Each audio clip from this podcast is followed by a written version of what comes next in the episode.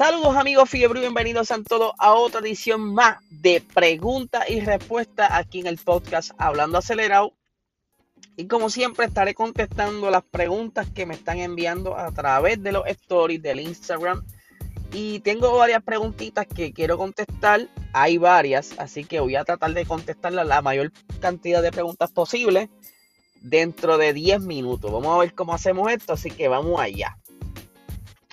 Primero, me están preguntando y lo quiero. Tengo varias preguntas sobre los circuitos de Puerto Rico, pero quiero organizarlas para ir de la mejor manera a contestarlas. Primero me preguntan cómo está la situación del karting en Puerto Rico. Mira, lamentablemente el motorsport en Puerto Rico ha caído porque en realidad como ya lo había mencionado este Víctor González en uno de, los, de, las primeras entrevistas que le hicimos, el motorsport en Puerto Rico se tomó como un hobby, no como una carrera. Y al ser un hobby no es prioridad. Y es por eso que cuando hacen estos eventos, muchas veces son eventos privados, donde hay personas que tienen sus carritos y los tienen seteados y qué sé yo. Y en karting había una liga, no tengo mucha información de karting, pero por lo que he escuchado, había una liga pero como que, ¿verdad? La situación del COVID eh, atrasó un poco las diferentes carreras, pero sí me consta que durante el 2018-2019 estaban corriendo allá en Salinas, porque Sabana Seca, entiendo yo, hasta la última información que tuve, el circuito de Ecotrack lo habían cerrado y lo único que queda ahora mismo en Puerto Rico disponible para correr es Salinas. Y partiendo por esa línea, me preguntaron que si yo tuviera las conexiones y el suficiente poder económico, ¿cómo ayudaría el circuito de Puerto Rico? Bueno, si yo tuviera el dinero suficiente y tuviera par de amistades que, que pudiéramos mover la cosa, yo me olvidaría por completamente del circuito de Salinas. Yo trataría de conseguir un terreno y prepararía por lo menos un trazado el cual yo pudiera eh, convertirlo o cambiarlo de, según la necesidad. Por ejemplo, haría eh, el más grande sería para circuitos, ¿verdad? Chéveres, de correr por lo menos una hora. Haría un circuito pequeño para novatos, para, me gustaría hacer quizás como una escuela para conductores eh, y obviamente un circuito más pequeño para karting.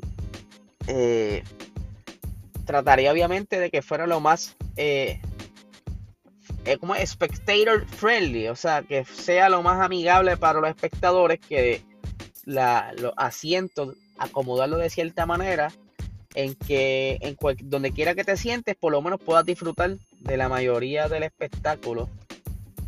Y pues trataría de tener un evento semanal, ya sea eh, clases de correr, ya sea clases de karting.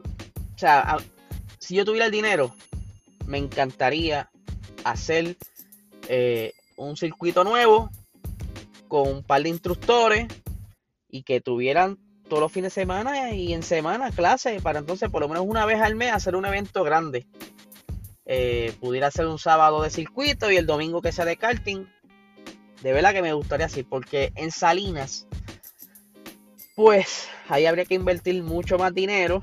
Y si hay dinero entonces, pues es mejor hacerlo de cero y lo puedes aprovechar y corregir muchas cosas que quizás ahora mismo no hay y darle la, mejor forma posible para que entonces eh, la gente se anime a ir. Eh, me encantaría entonces colocar vagones ya preparados para rentarlos para kiosquitos, para que vendan que si frituras, comida, hacer un espacio solamente para que vengan los food truckers y cuando hay un evento le digo, mira mano, ahí está, ahí tienes agua cogiente, conéctate ahí, olvídate, me das un por ciento, un chispito por ciento simplemente para cubrir los gastos del agua y luz. Porque si, si todos nos unimos, yo creo que entonces podemos sacar un mejor producto. Porque si uno empieza rápido a pensar por las ganancias, por la avaricia, ese, en esos primeros años, pues no vas no vas a durar, no, no, no se te va a dar la idea. Tú primero tienes que pensar en levantar la idea y una vez esté corriendo, pues ahí se puede hablar más de negocio y de dinero. Así que me diste por una buena llaga. O sea, a mí me gusta este tema y siempre lo he tenido en mente que si algún día yo tuviera dinero me encantaría hacer esto. Así que espero haber contestado tu pregunta y siguiendo esa línea me preguntaron también si habrá algún piloto de Puerto Rico en la Fórmula 1, algún día. Mira, mano, el más cercano fue Serraye y pues para esto hace falta mucho billete para poder llegar a la Fórmula 1 hace falta eh, del saque mucho dinero y tener de verdad la destreza necesaria. Porque no es fácil eh, simplemente montarte en un carro, ganar, ¿sabes? No, necesitas estar preparado. Tú tienes que estar preparado mental, físico y de, bueno, en todo. Pero entonces, para tú poder desarrollar un piloto en Puerto Rico, tienes que darle las herramientas suficientes que eso va de la mano de lo que estábamos hablando inicialmente. Hace falta un buen circuito, una buena escuela de karting, eh, instructores de... Luego de que salen de karting, vamos si van a necesitar instructores para que te vayan este, traqueando en diferentes técnicas de conducción, estrategia, todo. Para entonces, si se lograse, estamos hablando de un futuro hipotético, si se lograse crear una categoría en Puerto Rico, ya sea GT, o quizás traer un Fórmula 4 en Puerto Rico, o sea, tener, hacer la adquisición de varios vehículos de Fórmula 4, crear, hacerle la, la, credibilidad a esa categoría para que entonces de aquí salgan preparados para Europa a otra categoría, ya sea Fórmula Renault, Fórmula 3, es la única manera tienes que tener una base primero para poder brincar a Europa, para poder entonces ganar la super, eh, adquirir puntos para superlicencia, porque eso es bien importante también. Así que ahora mismo, futuro cercano, no lo veo. Yo creo que tendríamos que entonces apostar a todos esos nenes que están por ahí, que les interesa el, el, el motorsport, agarrarlos desde ahora temprano y ir preparándolos, porque los que están ya por ahí este, corriendo, lamentablemente tú necesitas pasar por unas etapas primero antes de poder llegar allá. Y pues ellos quizás no pudieron porque obviamente hay mucha mucho traspié, lo que son la, los auspicios y todo eso, y no es fácil. Y yo sé que los muchachos que están corriendo por Puerto Rico, quizás en un momento dado se fueron sus sueños, pero hay, hay mucha, mucho, mucho, hay este obstáculo de camino que si no tienes las conexiones y el dinero, pues se te hace mucho más difícil. Así que yo espero que les haya contestado bien y cualquier cosa, ustedes me avisen y nos sentamos y lo hablamos en, un live, como sea, me dejan saber, porque es un tema bien interesante y a mí me encantaría que en Puerto Rico se reorganizara todo esto y sacara buenos resultados. No es que simplemente hacer un evento por vender empanadillas y cerveza y que, no, no, algo bien hecho. Si se va a hacer algo, que sea algo bien hecho. Continuando con las preguntas, eh, me están preguntando sobre la W Series. Mira, la, W Series nace básicamente en el 2019 y esto porque las muchachas, las mujeres están tratando de, tratando de entrar a la Fórmula 1 por tantos años. Yo creo que la última mujer que entró la Fórmula 1 pasa de los 40 años y lo más probable fue un asiento que se pagó, o sea, pagaron para que ella corriera. ¿Qué pasa? Se organizan esta chica, las primeras chicas se organizan obviamente con, unos promotores y demás y forman la W Series, pero en ese entonces no estaban, en el 2019 no estaban, ¿cómo se llama esto? Eh, respaldados por la FIA. Hacen esa primera ronda que le fue bastante bien, las pueden, pueden buscar las carreras, están en YouTube. Trajo tanto eh, fue tan llamativo que entonces la FIA dijo, mira, mano, vamos a hacer esto mejor, vamos a, oficialmente eh, respaldarlos ustedes, van a contar que con respaldo monetario, eh, vas a poder estar entonces dentro de la logística que es de la Fórmula 1, o sea que te vamos a proveer la, para poder mover los carros a través de los países, porque inicialmente esa primera temporada se dio solamente, si no me equivoco, en una o dos pistas locales, o sea que ellos no viajaron. Ellas no viajaron Ahora este año, el 2020 no pudieron por situaciones del COVID, pero ya este año sí están viajando y de hecho este fin de semana van a hacer doble carrera en Austin porque terminan ya la temporada de ella y actualmente Jamie Chadwick está batallándose la está empatada con otra compañera que ahora mismo discúlpeme no tengo el nombre se está batallando el título con otra chica que están empatadas en puntos ¿Cómo es esto? ¿Cómo ya entran? Las regulaciones son básicamente igual más o menos a la Fórmula 1, ya que esto está regido por la FIA. Esto tiene los stewards, esto tiene el código de bandera, tiene lo mismo, tiene eh, unas prácticas, tienes una quali, tienes la carrera. Normalmente las carreras son o sábado por la mañana, mediodía, o domingo temprano. Todo depende de cuán cargado esté el fin de semana. Ustedes saben que muchas veces estos fines de semana comparten la pista con otras categorías, ya sea Fórmula 3, Fórmula 2, imagínense Fórmula 3, Fórmula 2, W Series y Fórmula 1, acomodarlo en un mismo fin de semana con las prácticas, con las cuales, sabe que bien logísticamente bien difícil, por eso es que los calendarios quizás de, de estas categorías tratan de no confligir mucho, pero muchas veces confligen para economizarse en dinero en logística y toda esa cosa. Eh, la registración, o sea, eh, esto para tú entrar a la, a la W Series tienen que ser invitada por la misma organización de la W Series. Eh, ahora, en este momento, antes, las primeras, creo que eran las primeras 10, en esa primera temporada, si no me equivoco, las primeras 10 o las primeras 11 que terminaran el campeonato tenían garantizada la entrada a la temporada siguiente. Ahora mismo solamente serían 8. Las que terminen eh, en las primeras 8 posiciones ya tienen garantizada la entrada al año que viene. Ahora, las demás van a tener que pasar por un proceso de como de aplicar nuevamente porque hay más mujeres esperando. O sea, aunque ustedes no lo crean, son muchas chicas que están corriendo y son muy buenas y, están en fila esperando que se libere un espacio para poder correr. Ahora mismo, eh, esta categoría utiliza el chasis de un Fórmula 3 y actualmente está actualizado con toda la normativa del Fórmula 3 actual.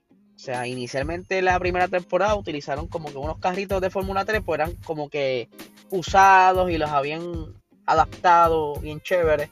Pero ahora no, estos son monoplazas de Fórmula 3 bastante nuevos, proveídos por la FIA. Eh, y pues e, eventualmente lo que quieren es preparar a las chicas para llevárselas quizá a una Fórmula 2 y en un futuro brincarlas a Fórmula 3, perdón, a Fórmula 1. Esa es la idea. El sistema de puntos actualmente es similar al de Fórmula 1, pero la diferencia es que en la Fórmula 1 cogen puntos hasta la posición 10 y aquí cogen puntos hasta la posición 7. Y la puntuación es básicamente la misma. En la primera posición se lleva 25 puntos, la segunda 18, la tercera 15, la cuarta 12 puntos, la quinta 10 puntos, la sexta 8 y la séptima 6.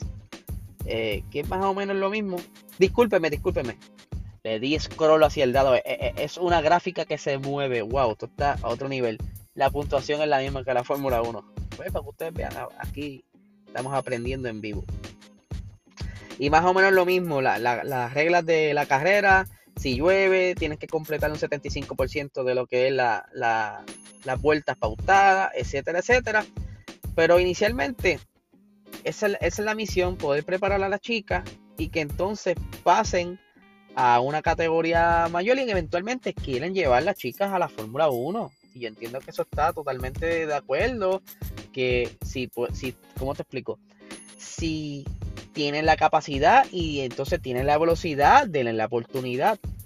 Porque no, en algún momento tienen que hacerlo. Y creo que hay como un acuerdo que tienen que subir a una chica a la Fórmula 1 entiendo yo, me puedo equivocar, a la Fórmula 1 o a la Fórmula 2 antes del 2030, si no va a haber un revoluz ahí legal. Porque por eso el compromiso de la FIA, preparar la chica, por eso se metió, para meter dinero, porque esa primera temporada fue sin auspicio básicamente, eh, pujando esa primera temporada. Por eso es que ya esta segunda temporada está más fuerte y la del año que viene va a estar mucho mejor, ya que vienen más cositas para ella, vienen, va a estar bien nítido, de verdad que sí. Y siguiendo con las preguntas, eh, estábamos hablando de Jamie Chadwick. Y Jamie Chadwick es una chica bastante rápida y no tan solo eso, lo estábamos mencionando ayer en Box Talk. Jamie Chadwick, ella no tan solo corre en W Series, ella corre también Stream E. O sea, ella está corriendo rally y a la misma vez también está corriendo circuitos regular. Yo entiendo que ya eso es como quien dice casi casi la Fernando Alonso de, ¿verdad? Entre las chicas, porque ella está, se está adaptando a diferentes entornos, diferentes estilos de conducción y le está funcionando. En, en, en Stream E le, va, le estaba yendo súper bien. Eh, pero por ciertas fechas que confligían entonces con W Series, para ella la prioridad es W Series, por eso es que ha tenido que dejar varias carreras en Stream E para poder completar eh, la, categoría que ya más le, le, interesa, que es la W Series.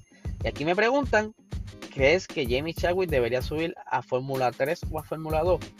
Bueno, para mí sí, por lo menos subirla a Fórmula 2, porque ya básicamente está en Fórmula 3, porque la regulación del carro es básicamente la misma en Fórmula 3. Eh, y meterla en Fórmula 3 sería como que dice meterla a lo mismo. A lo mismo. Deberían subirla a Fórmula 2. Ese es mi pensar, para que entonces siga desarrollándose.